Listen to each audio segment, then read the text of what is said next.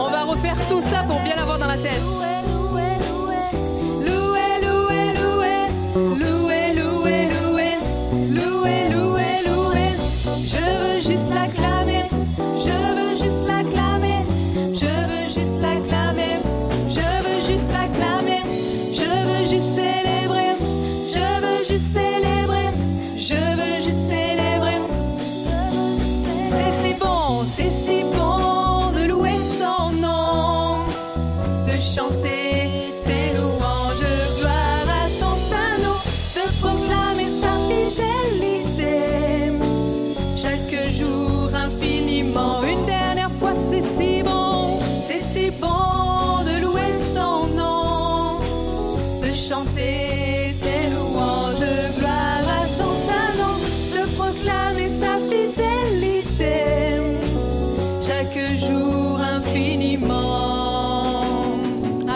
c'est vraiment si bon de te louer, de t'adorer ce matin ensemble.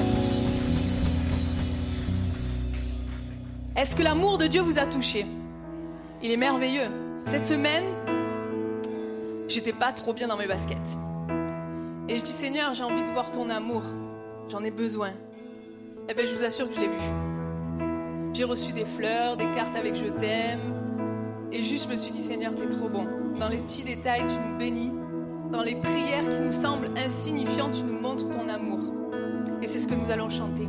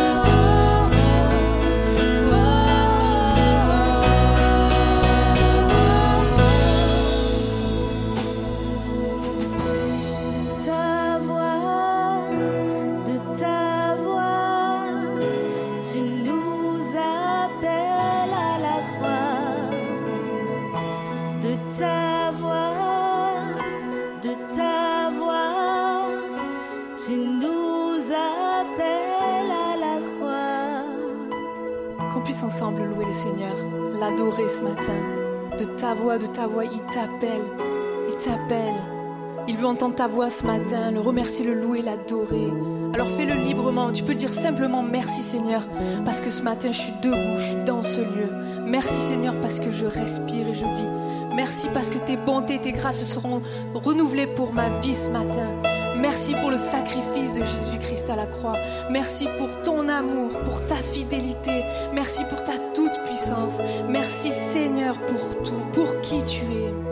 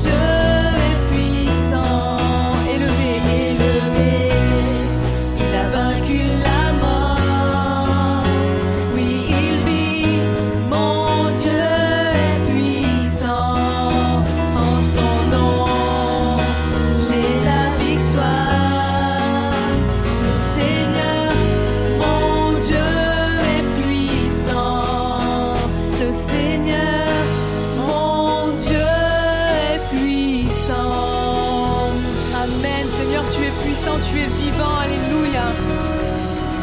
À toi la gloire, Seigneur.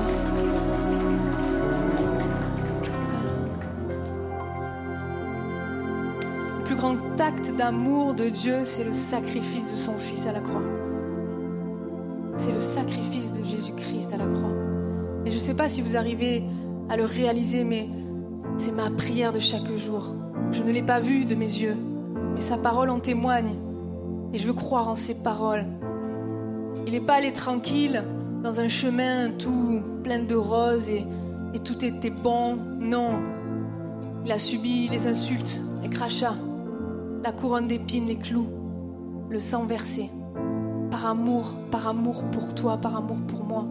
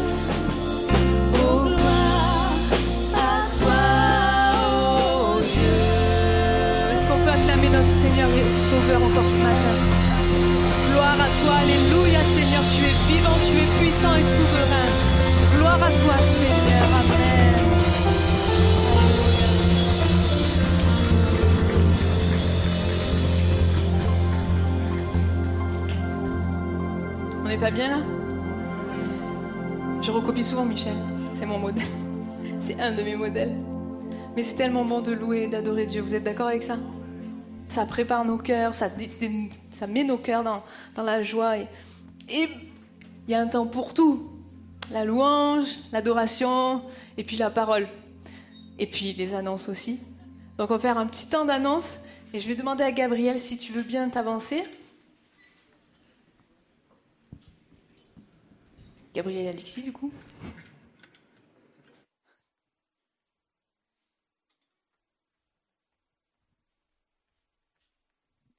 Bonjour à chacun. Euh, alors, euh, pour ceux qui s'en souviennent, puisqu'on est là quasiment toutes les semaines avec Teen Street, on part bientôt en Espagne avec les jeunes. On est 26 à partir de l'épi. C'est énorme. C'est énormissime. Et on a. Merci. Et on a tellement, tellement, tellement été bénis que ce soit par la prière, que ce soit de manière financière, que ce soit euh, des aides même pour, euh, pour nous aider à vendre sur les stands, enfin bref. En tous les cas, on voulait faire une petite annonce déjà pour vous remercier, premièrement, pour remercier le Seigneur bien sûr. Euh, vous avez vu à l'entrée de l'église, vous avez un stand Teen Street du coup. Donc là, aujourd'hui, c'est liquidation totale. C'est notre dernière action. Donc du coup, on fait le total, le total. On a des gâteaux à vendre.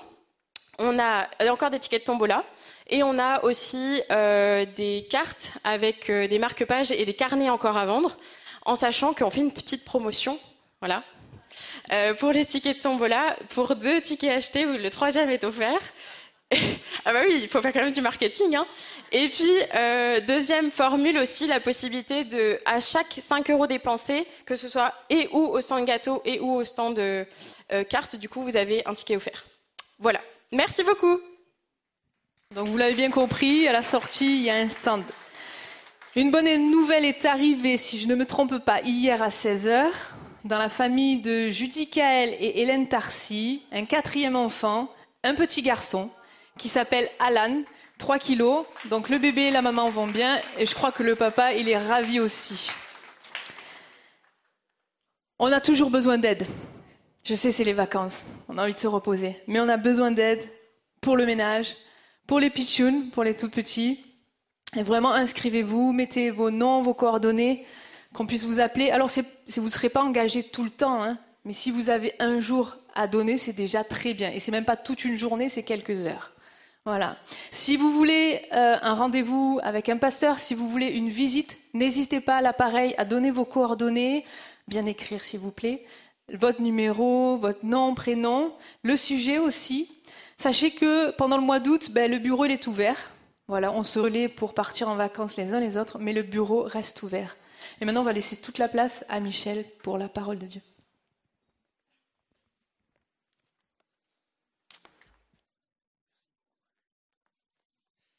Bonjour à tous, c'est tellement bon d'être rassemblés, réunis ce matin. Merci beaucoup Anne pour ces magnifiques chants, merci à l'équipe de louanges. Merci à Frédéric pour le café, pour l'entrée, pour l'accueil. Qu'est-ce qu'on est bien ici, franchement, qu'est-ce qu'on est bien? Et on fait tout pour que vous soyez à l'aise et tout converge vers celui que nous louons, que nous adorons, que nous aimons, Jésus. C'est tellement bon d'avoir chanté le nom de Jésus et c'est tellement bon de permettre à la louange, à l'adoration, de nous concentrer sur la personne du Seigneur.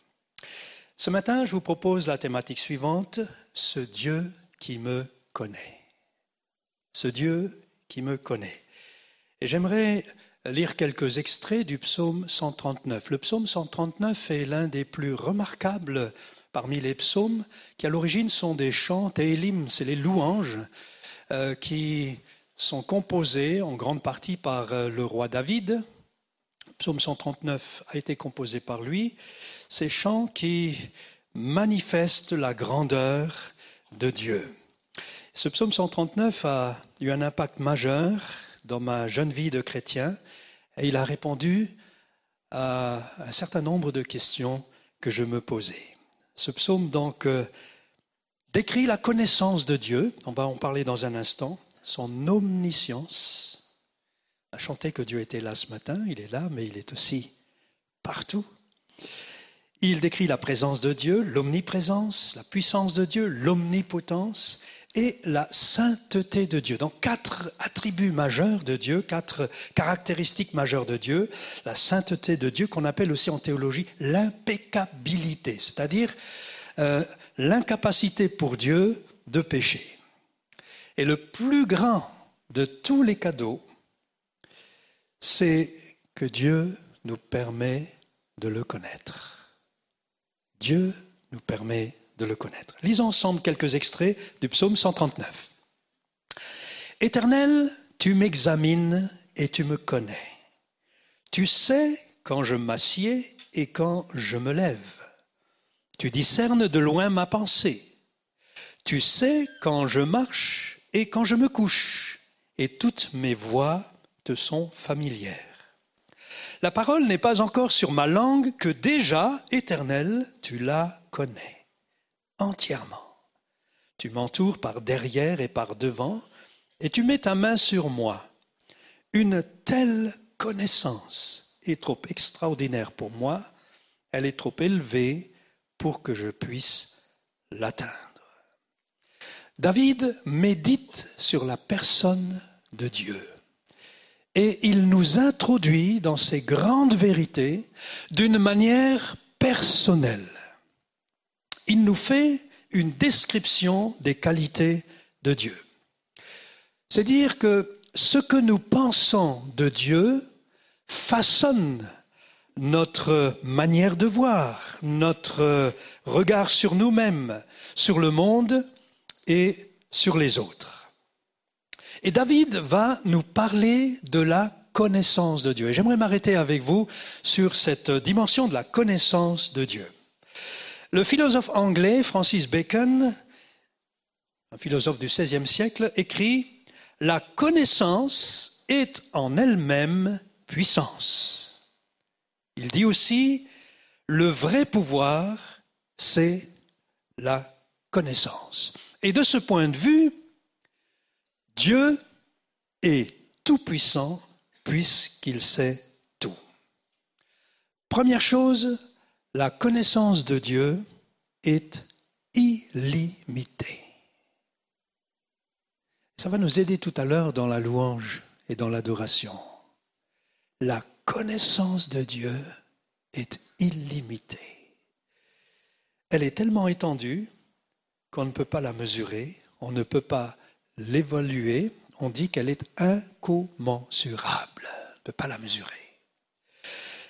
Au verset 1, Éternel, tu m'examines, tu me connais, tu sais, tu discernes. Ces verbes nous parlent de l'omniscience de Dieu. Omni qui veut dire tout et scientia qui veut dire science, connaissance.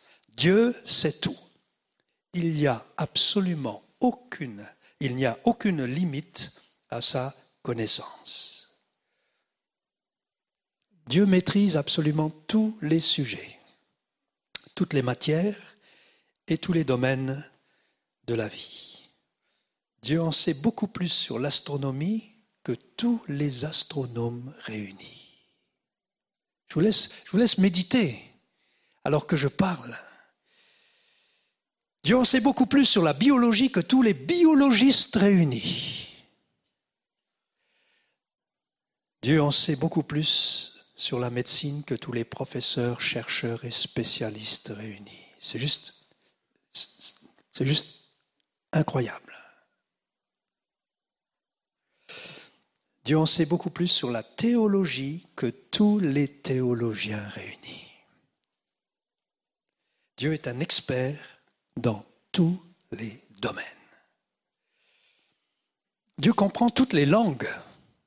Il y a dans le monde environ 7000 langues. Il comprend le mandarin, le bengali, le hindi, le oudou, le swahili, le dioula en Côte d'Ivoire, le créole, l'alsacien et même l'arménien, parce qu'il y a des arméniens partout aujourd'hui. Dieu, ah voilà, Mary. Mary, elle ne va pas me contredire.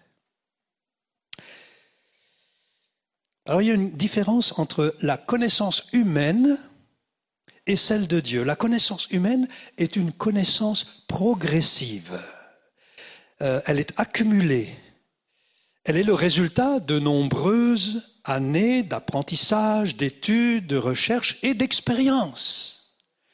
Mais la connaissance de Dieu, elle est innée pour lui. Elle est immédiate, elle est instantanée. Dieu n'a pas besoin d'aller à l'école pour apprendre. Il sait. Sa connaissance est complète, elle est absolue, elle est totale.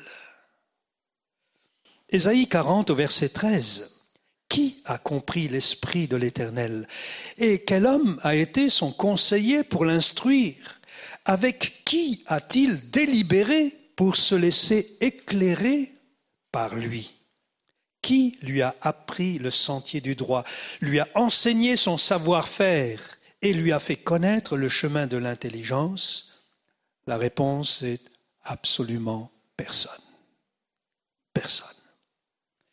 Sa connaissance est indépendante. Dieu ne reçoit sa connaissance de personne ni de quoi que ce soit d'extérieur à lui-même.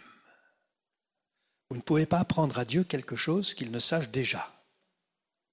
Rien de nouveau, ni de surprenant pour lui.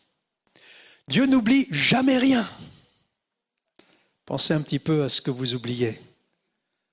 L'autre jour, je cherchais mon téléphone et j'avais mis euh, l'application lampe, la lumière pour chercher mon téléphone. ou bien les lunettes que vous avez sur les yeux, que vous cherchez partout. Dieu n'oublie jamais rien, sauf nos péchés qu'il a pardonnés. Et ça, c'est grandiose. Donc, sa connaissance est illimitée. Deuxièmement, la connaissance de Dieu, elle est infaillible. Dieu a toujours raison dans ce qu'il sait il ne se trompe jamais, il ne fait jamais d'erreur. Le professeur de philosophie Ronald Nash, qui a enseigné la philosophie pendant 40 ans dans plusieurs écoles bibliques, écrit ceci, Dieu n'a pas de fausses croyances. Non seulement toutes les croyances de Dieu sont vraies, mais l'étendue de sa connaissance est totale. Dieu a une parfaite connaissance du passé, du présent et du futur. Et pour lui, le futur est aussi réel que le passé. Il sait ce que personne ne sait. Et la Bible nous révèle une partie de sa connaissance. Par exemple, au travers des prophéties. La Bible contient plus de 300 prophéties en lien avec la personne, la vie, l'œuvre de Jésus-Christ. Sa naissance, son ministère, sa mort, sa résurrection. Au psaume 22, par exemple, on est au dixième siècle avant Jésus-Christ. Voilà ce qu'écrit David. Ils ont percé mes mains et mes pieds. Ils se partagent mes vêtements il tire au sort mon habit. Ésaïe chapitre 9, on est au septième siècle avant Jésus-Christ. Un enfant nous est né, un fils nous est donné, on l'appellera merveilleux, conseiller, Dieu puissant, Père éternel, prince de la paix. C'est ce que l'entourage de Jésus disait de lui à ce moment-là. C'était écrit déjà sept siècles avant. Ésaïe 53, la passion de Christ. Il s'est humilié et n'a pas ouvert la bouche ce sont nos souffrances qu'il a portées, c'est de nos douleurs dont il s'est chargé. Et les choses se sont déroulées telles que Dieu les avait annoncées, jusque dans les moindres détails, inouïs. Alors il n'y a qu'une explication, c'est que la Bible est inspirée par le Dieu qui sait tout. L'accomplissement des prophéties sont un, élément qui permet d'augmenter notre foi. L'accomplissement des prophéties a pour effet d'augmenter notre foi. Jésus dira par exemple dans Jean 14, verset 29, Je vous ai dit ces choses afin que lorsqu'elles arrivent, je vous ai dit ces choses maintenant, avant qu'elles n'arrivent, afin que lorsqu'elles arrivent, vous croyez. Et lorsque Dieu nous parle de l'avenir, il montre par là qu'il sait. Nous, de notre côté, nous n'avons aucun moyen de savoir si ce n'est lorsque Dieu nous le révèle. Zacharie au chapitre 9, par exemple, encore une parole ici, qui présente Jésus, le Messie, entrant dans Jérusalem, assis sur le dos d'un âne. On est six siècles avant l'événement. La Bible est absolument unique, elle est inégalable. Aucun autre livre ne contient autant de prophéties qui se soient réalisées. Dieu lance un défi même à toutes les divinités que les hommes vénèrent. Par exemple, Ésaïe au chapitre 44, verset 7, Qui est pareil à moi, qu'il le proclame, qu'il le révèle et m'expose tout ce qui s'est passé depuis que j'ai fondé le peuple ancien, qu'on révèle aussi l'avenir et ce qui doit arriver. Alors la raison pour laquelle j'insiste sur ce point, c'est parce qu'il existe un courant théologique qui affirme que Dieu ne sait pas tout. Ça existe. ce sont des gens qui s'appuient sur quelques versets euh, qui sont mal interprétés.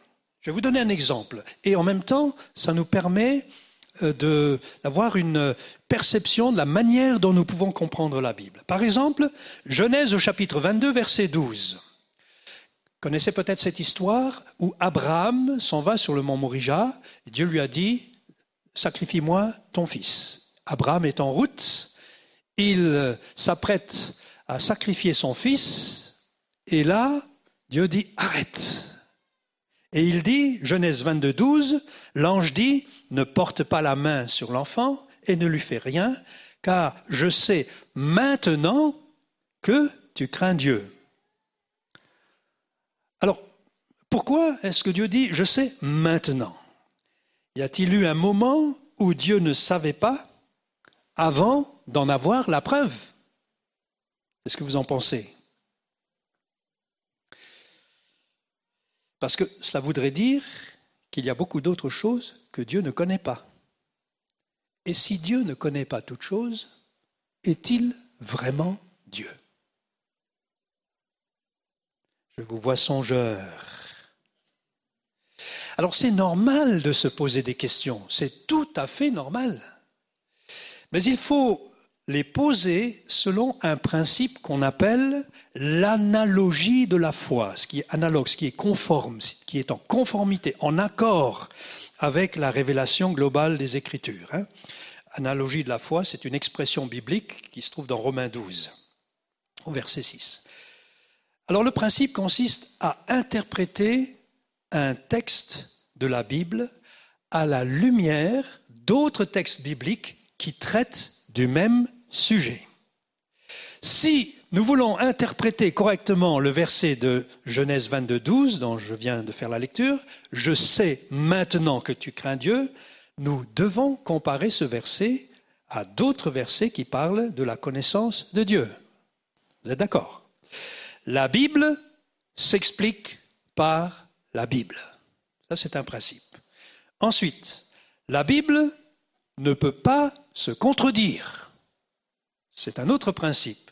Et puis, les versets les plus compliqués doivent être éclairés par les plus simples afin de parvenir à une compréhension équilibrée et conforme à l'ensemble de la révélation biblique. C'est tellement important, je vais le répéter pour que vous compreniez bien, les versets les plus compliqués de la Bible doivent être éclairés par les versets les plus simples afin de parvenir à une compréhension équilibrée et conforme à l'ensemble de la révélation biblique. Alors il s'agit de trouver une explication qui s'harmonise avec le reste des textes.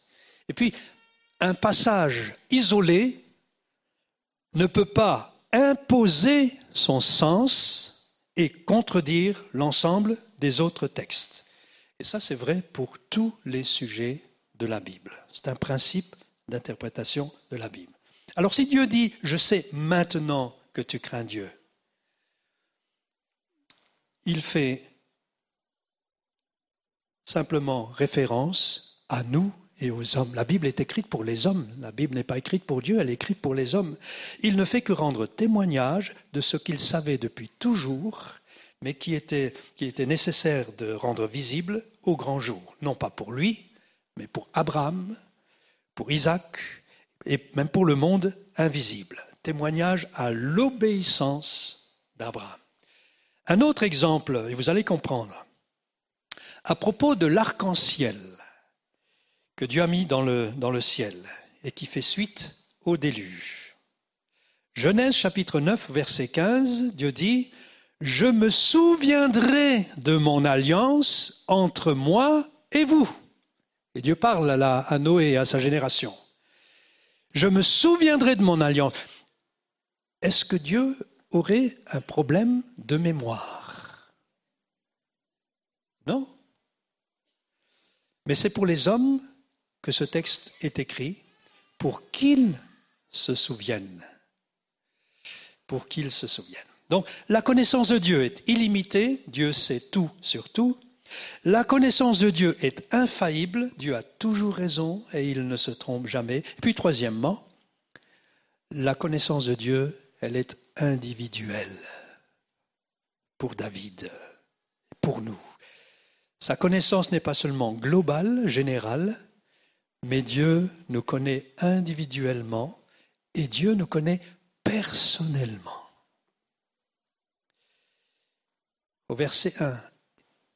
Éternel, tu m'examines, tu me connais, tu sais quand je m'assieds et quand je me lève. Tu discernes de loin ma pensée, tu sais quand je marche et quand je me couche, et toutes mes voix te sont familières. Je me, moi, assez permis de le dire au moins, parce que c'est personnel. Et j'ai relevé dans les six premiers versets 15 pronoms personnels. C'est dire si David nous parle de la connaissance de Dieu, non pas d'une manière théologique seulement, mais il en déduit une application pratique et concrète en montrant que Dieu me connaît personnellement. Dieu me connaît personnellement. Ce n'est que lorsque l'on s'approprie la vérité qu'elle devient profitable. Et là aussi, une petite remarque, c'est que la particularité de la Bible, c'est d'exprimer ces grandes vérités dans le contexte de l'expérience personnelle. Dieu n'est jamais présenté à l'homme comme un sujet de réflexion intellectuelle, mais comme l'objet de son adoration et de son obéissance.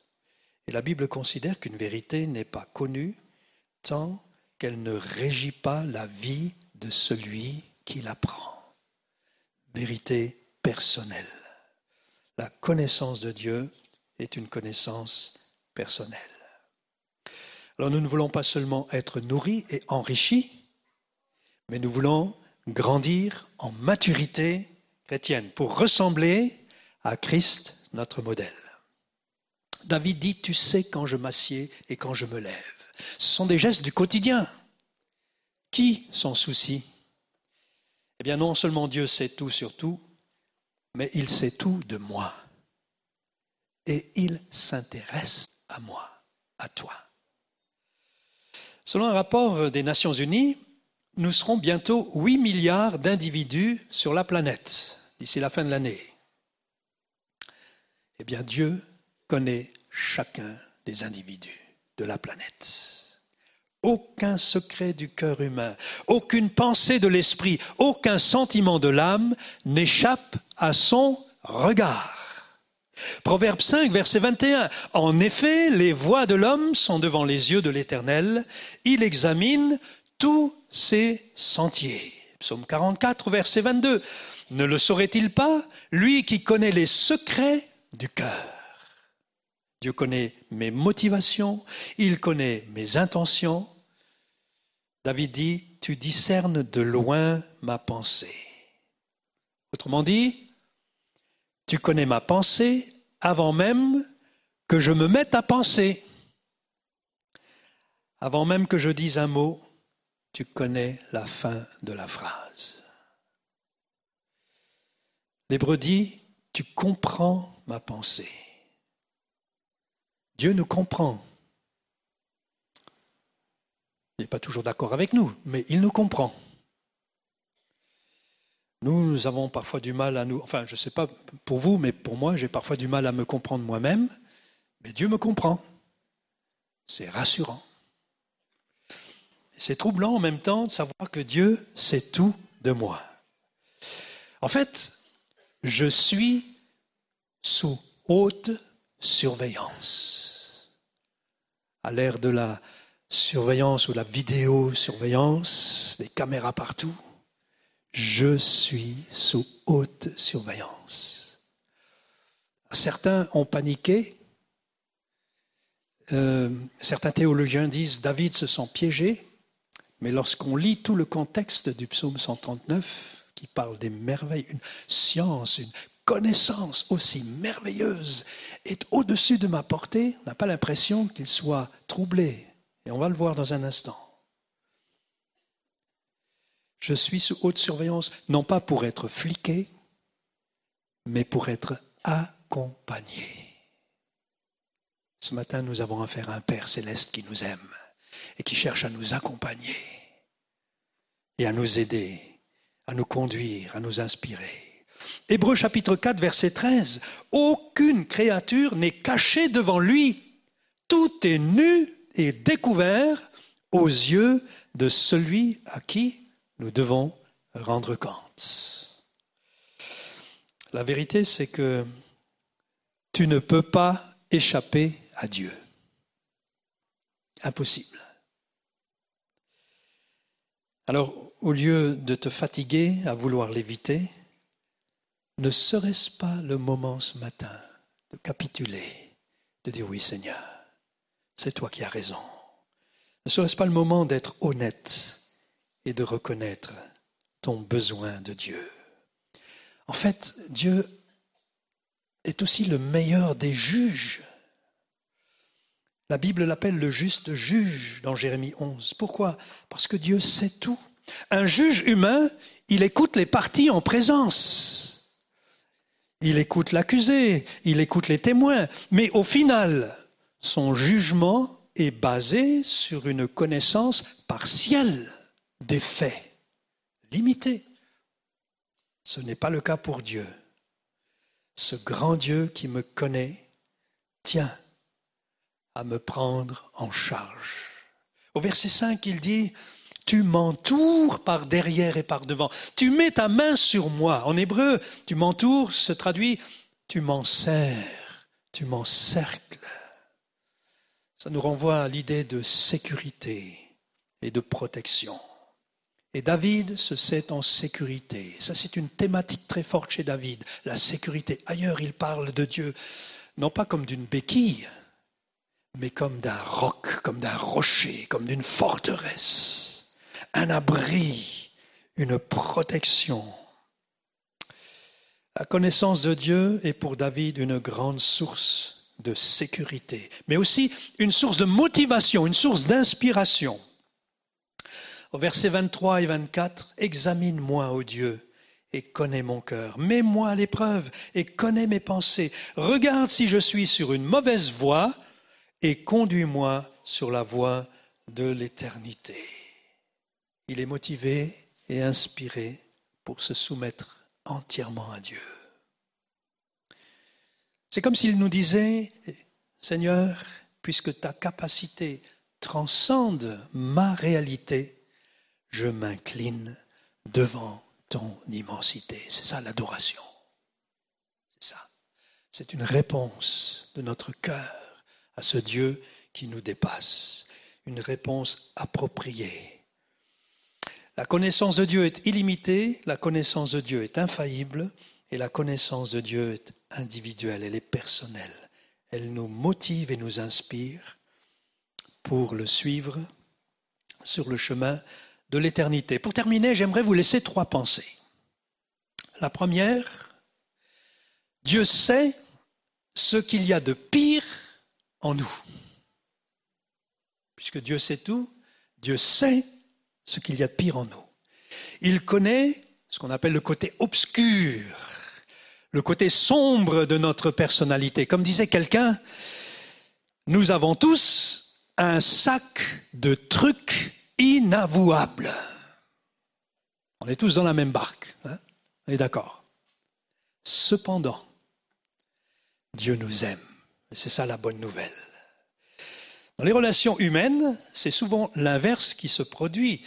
Euh, quand les gens découvrent qui vous êtes réellement, ils prennent leur distance. Hein, on est d'accord. Alors par crainte d'être rejeté, on cache son véritable visage. La bonne nouvelle, c'est que celui qui me connaît le mieux est aussi celui qui m'aime le plus. Je répète ça. Celui qui me connaît le mieux est aussi celui qui m'aime le plus. Ça, ça me dépasse. Ça me dépasse. Deuxième pensée que j'aimerais vous laisser, c'est que Dieu sait ce qu'il y a de meilleur en nous. Que de fois as-tu donné le meilleur de toi-même? Mais au regard de certains, c'était pas assez bien. Tu n'étais pas à la hauteur de leurs attentes. Tu as été critiqué malgré tous tes efforts et malgré tes bonnes intentions. Dieu connaît la vérité, il connaît tes dispositions de cœur, il connaît ta sincérité. Regardez, lorsque Pierre a fait fausse route, à un moment donné, il a renié le Seigneur trois fois. À trois reprises, il a renié dans Jean chapitre 21. Et Jésus pose la question à trois fois de suite, Simon, fils de Jonas, m'aimes-tu? Et je suis interpellé par la réponse de Pierre. il lui dira, Seigneur, tu sais tout, tu sais que je t'aime. Tu sais tout, tu sais que je t'aime. Et l'apôtre Jean, qui était le plus proche ami de Jésus, écrit dans 1 Jean 3, verset 20, Même si notre cœur nous condamne, Dieu est plus grand que notre cœur et il connaît tout. Dieu sait ce qu'il y a de pire en nous, Dieu sait ce qu'il y a de meilleur en nous, mais Dieu connaît aussi notre potentiel, ce qui existe en puissance en nous, ces capacités pas encore réalisées. Il connaît notre réalité, il connaît nos imperfections et il voit déjà le résultat final. Il sait ce que tu vas devenir. Éphésiens chapitre 2, nous sommes son ouvrage, son œuvre. Le mot utilisé ici, c'est poémia. Nous sommes son poème, son œuvre d'art. Vous savez, quand un artiste commence une œuvre, il a déjà dans sa tête la version finalisée, l'image finale. Et Dieu sait ce qu'il veut faire avec nous et en nous et par nous. Romains 8, 29.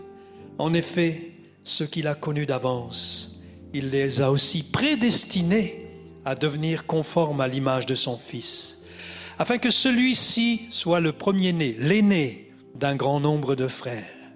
Ceux qu'il a prédestinés, il les a aussi appelés. Ceux qu'il a appelés, il les a aussi déclarés justes. Et ceux qu'il a déclarés justes, il leur a aussi accordé la gloire. Dieu connaissant tout à l'avance a prévu que nous soyons comme Jésus. Ça, c'est un cheminement, c'est un processus. C'est la raison pour laquelle ça prend du temps. Pour le moment, ce n'est pas encore la gloire, mais nous sommes en chemin, sommes en route.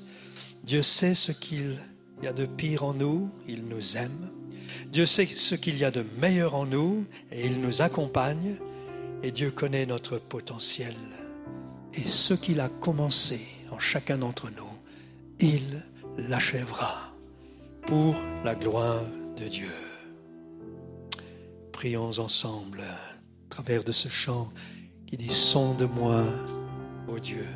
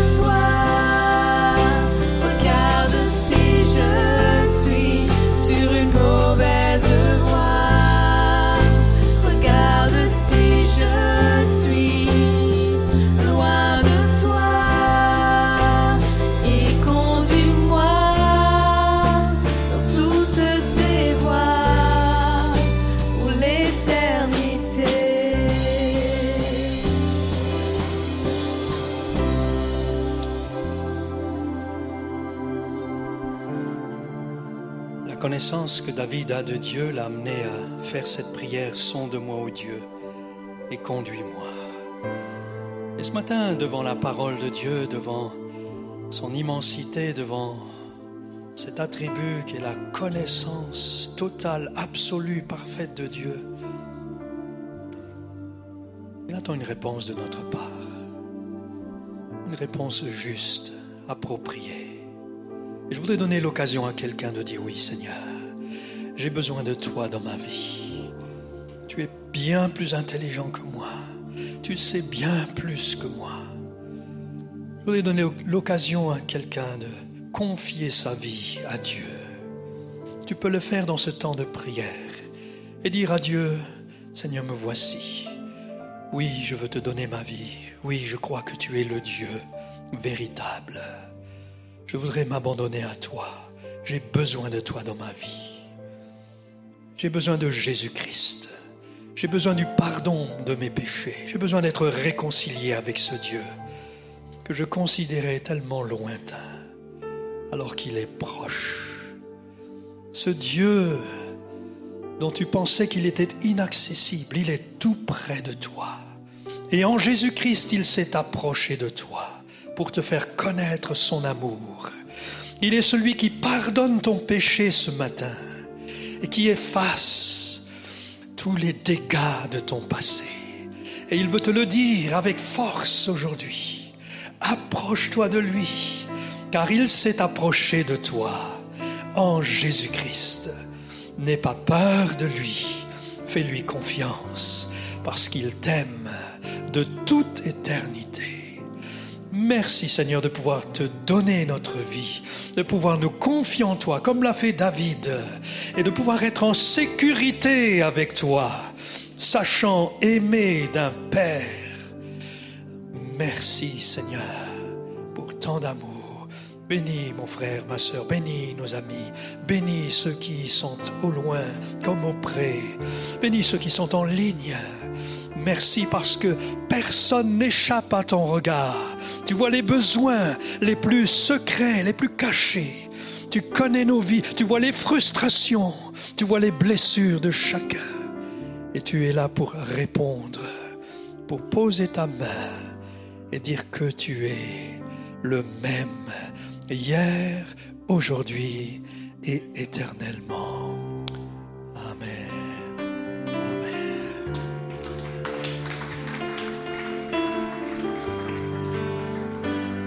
Reprendre ensemble le chant, son de moi Seigneur.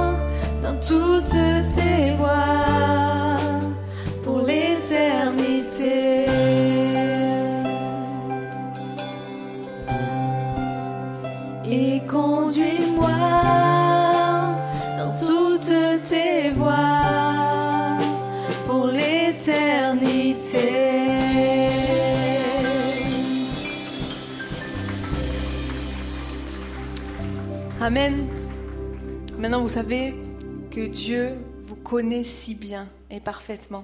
Et vraiment que cette semaine, vous puissiez vous le rappeler. Si à un moment il y a un coup de mou, un coup de blues, on relit le psaume 139, il est merveilleux. Et il y a le verset 14 qui dit Je te loue éternel de ce que je suis une créature si merveilleuse. Tes œuvres sont admirables. Vraiment passez un bon dimanche, une bonne semaine, que Dieu vous bénisse et à la semaine prochaine. Au revoir aux internautes et à bientôt.